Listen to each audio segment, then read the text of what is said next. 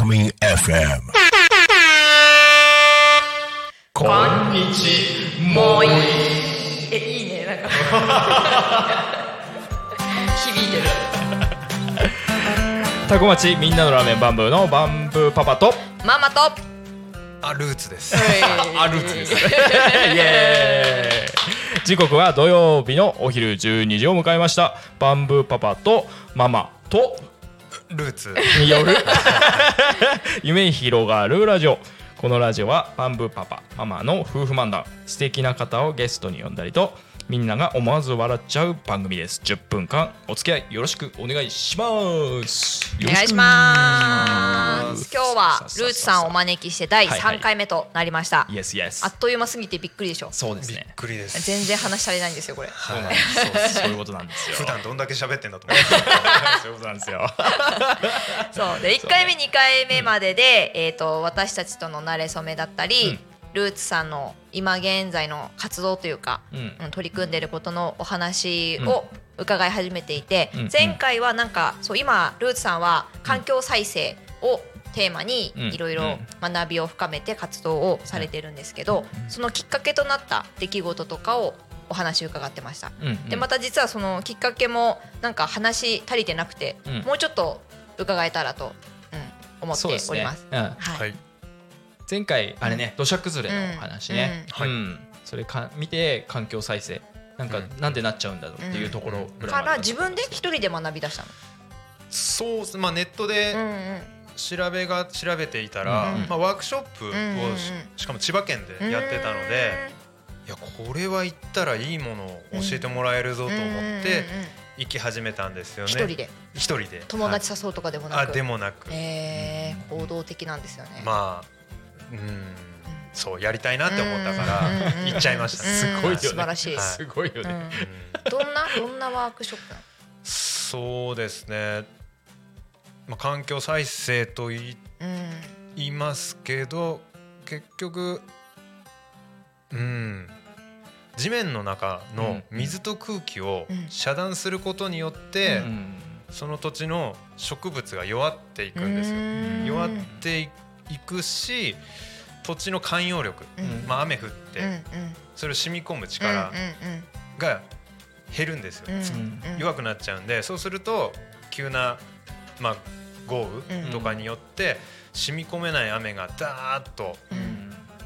地表を滑って、うん。それで一緒に土砂も崩しちゃうんですよ。だからどんなに降ってもスポンジのよううなん。土壌だったら全部吸収するからえ大丈夫なんですよ。ー安定して地形を保ってくれるんですけどそれができないのが、まあ、しづらいのが、まあ、家があるとかうん。道路があるとかうん。その近くの、環境なんですよね。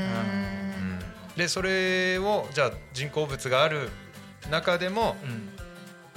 共存自然と共存するための手法みたいなところを学んでいってますね。め。ちゃくちゃ大事だね。大事だよね。なんか極端な考えになっちゃうのよ私だと。なんかその、うん。じゃじどっち取ればいいの？ってなっちゃうけど、うん。それを両方共存ってことはね、わかります、うんうんうんその白か黒かの世界でいくと、だからうわ人類ってなくなった方がいいじゃんっていうふうに病んでる時期もありましたね、結構やめました落ち込みました、うん死んだ方がいいなみたいな、極論だねすぐ極論いっちゃうんで、まあそれじゃしょうがないから、ねちょっと成長していかないとなってところなんですよね。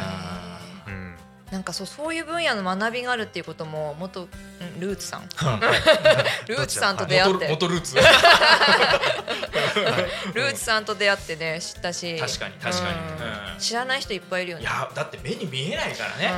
そうなんです。うん。土の中って目に見えない世界だから、うん。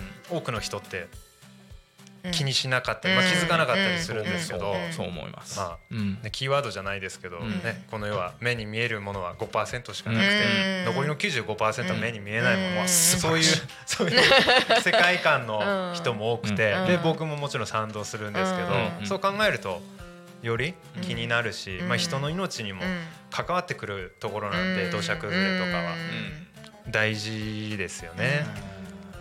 題きっと土砂崩れだけじゃなくていろいろねまあ多岐にわたるんだろうけど、うん。全部言っちゃうとねキリがなくなって時間がなくなってしまいそうです。はい。ちょっとね違うテーマも切り込んでいいですか？そうだね。あのなんか食のこともうん。最初の時の話でなんか今そう学んでるっていうことだったのでちょっと私たち一応ラーメン屋さんやってるんでうん。気になっちゃうんですけど。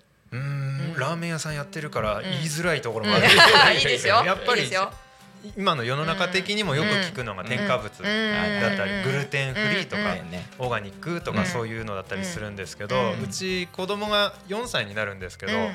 あんまり肌が強くないのかうなだそれが食べ物なのかうん。まああとは家で使ってる水道水塩素なのかとかうん。いろいろとまあ試し試し。試し試しといっても最初はやっぱ薬使っちゃってたんですよ。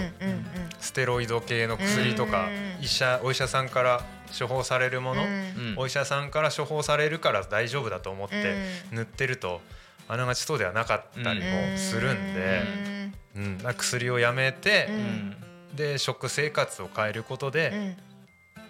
状態が回復したりもしてるんで、えやっぱりまず食べ物から体を作っていくのが大事なのかなって感じましたね。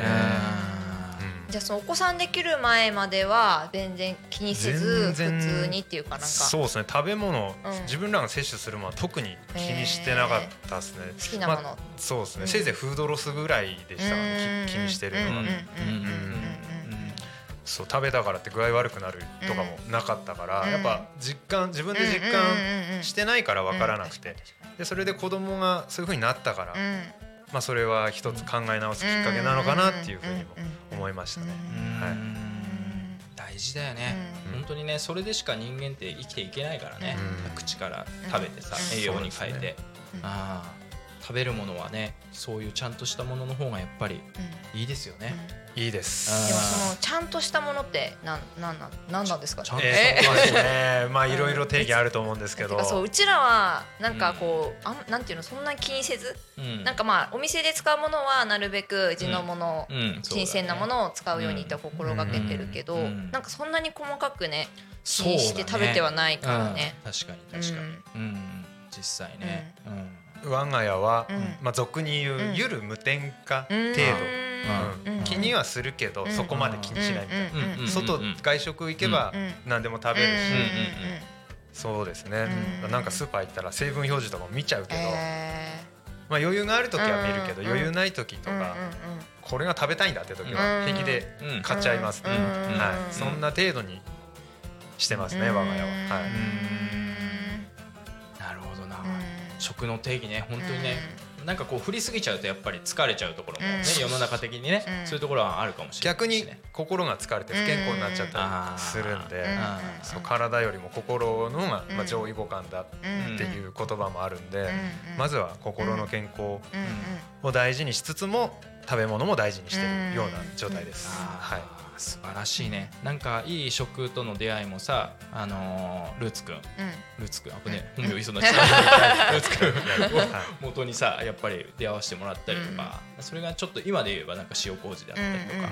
うんもうこんなのもちょっとすげえ長くなっちゃったんで本当で すいません。ね。そう、えー。だったりするんで。やっぱね、うん。ああいう自然的な本当に自分で作れる調味料とかって本当にやっぱいいなって、うん。体しみるマジで。そうなんかさ便利な時代だから何でも買えば手に入っちゃうじゃん。そうだね。調味料なんてうちらもねうん。なんていうのあのなんだめんつゆとかさそうだね。ね。楽じゃん。そうだね、うん。使っちゃったもんね、うんうん。確かに確かに、ああなんかいいね、うん。なんかすげえ掘り下げていきたいんですけど、ううんん、縁竹縄ではございますよ。お子さんそれでやっぱ改善はしたの？しました。あ。ー。良くなってあます。あじゃあもうねはい。間違いないねうんそれはもうきっ実かけを与えてくれましうん。た息子が。そうしろっていうことだったんだね。そうです。ねうん。それじゃあ、うん。ね、うん。ちょっとマジで縁竹縄なんですか？じゃあ4回目ね、うん。またちょっと掘り下げてうん。いく部分をちょっと見つけながら喋っていこうと思います、はーい。それじゃあ素敵な午後また来週聞いてくれるかな？いいと思うじゃねえか どうも。バイバーイ。バイバーイ